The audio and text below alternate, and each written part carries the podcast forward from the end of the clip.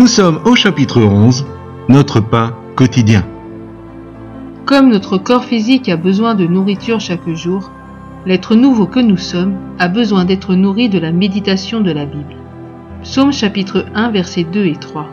Mais qui trouve son plaisir dans la loi de l'Éternel et qui la médite jour et nuit, il est comme un arbre planté près d'un courant d'eau, qui donne son fruit en sa saison et dont le feuillage ne se flétrit point.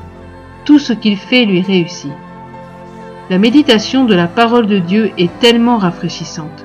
Il y a un véritable plaisir à la lire et à la mûrir dans notre âme. La méditation peut se faire jour et nuit. Il suffit de disposer notre cœur et notre réflexion pour que le Saint-Esprit commence à nous parler, et il peut le faire même dans notre sommeil.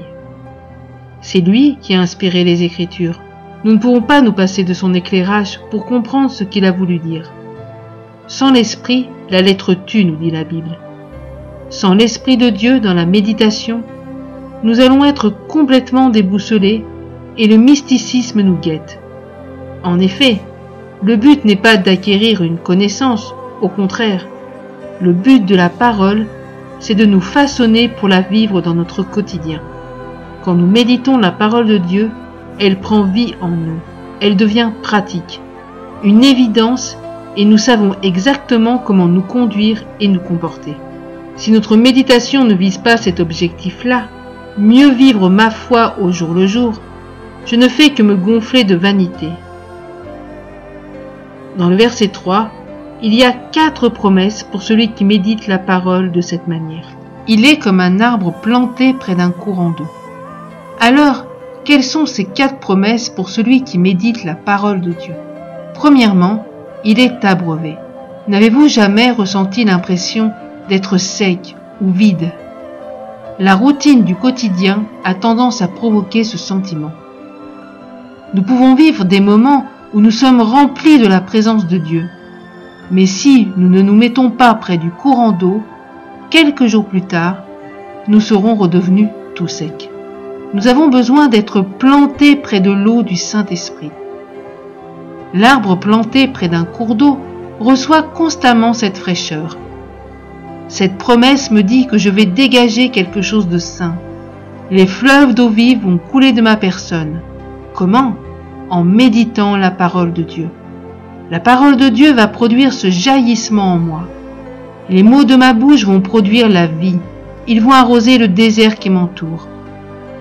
L'image de l'arbre nous promet aussi de la force et de la stabilité, un ancrage salutaire, un enracinement de sagesse, bref, de la maturité.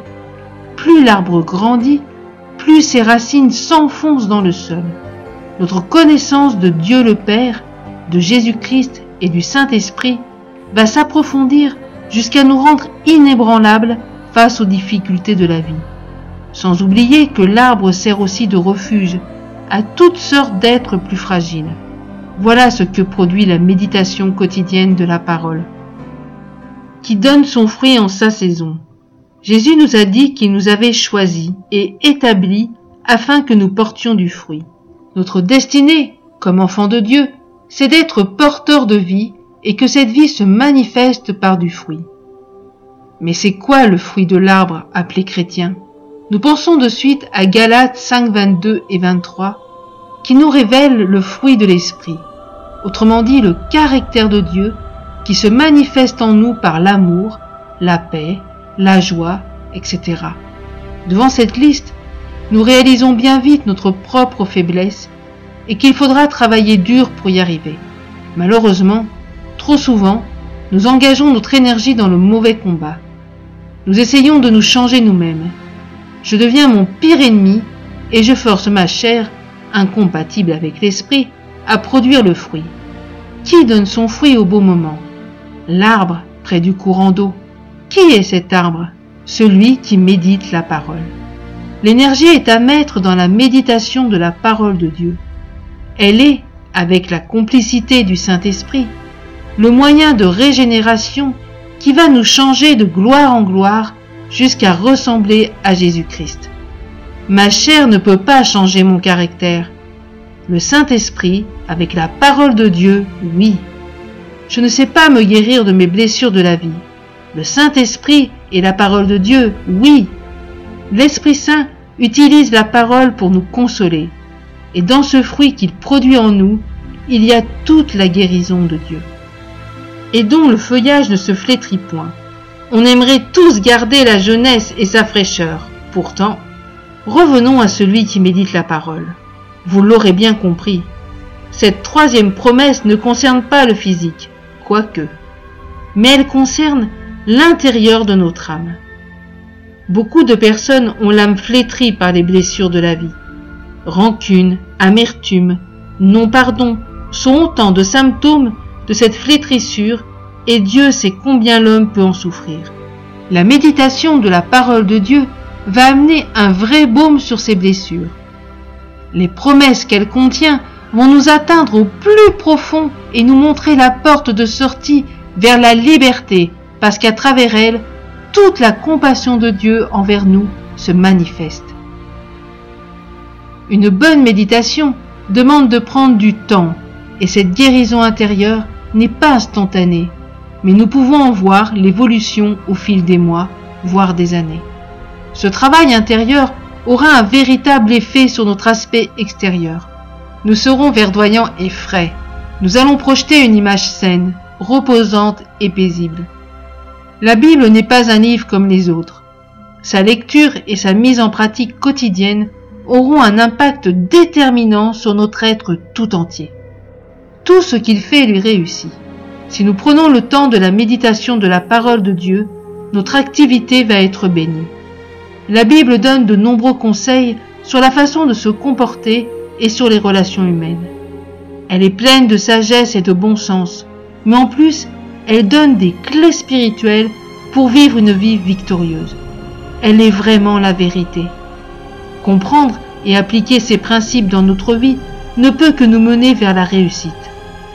L'être humain ayant besoin d'être aimé, si nous aimons comme elle le suggère, nos relations sociales seront profondes.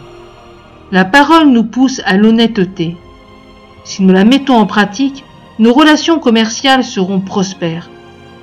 La Bible nous explique aussi comment se comporter avec l'argent.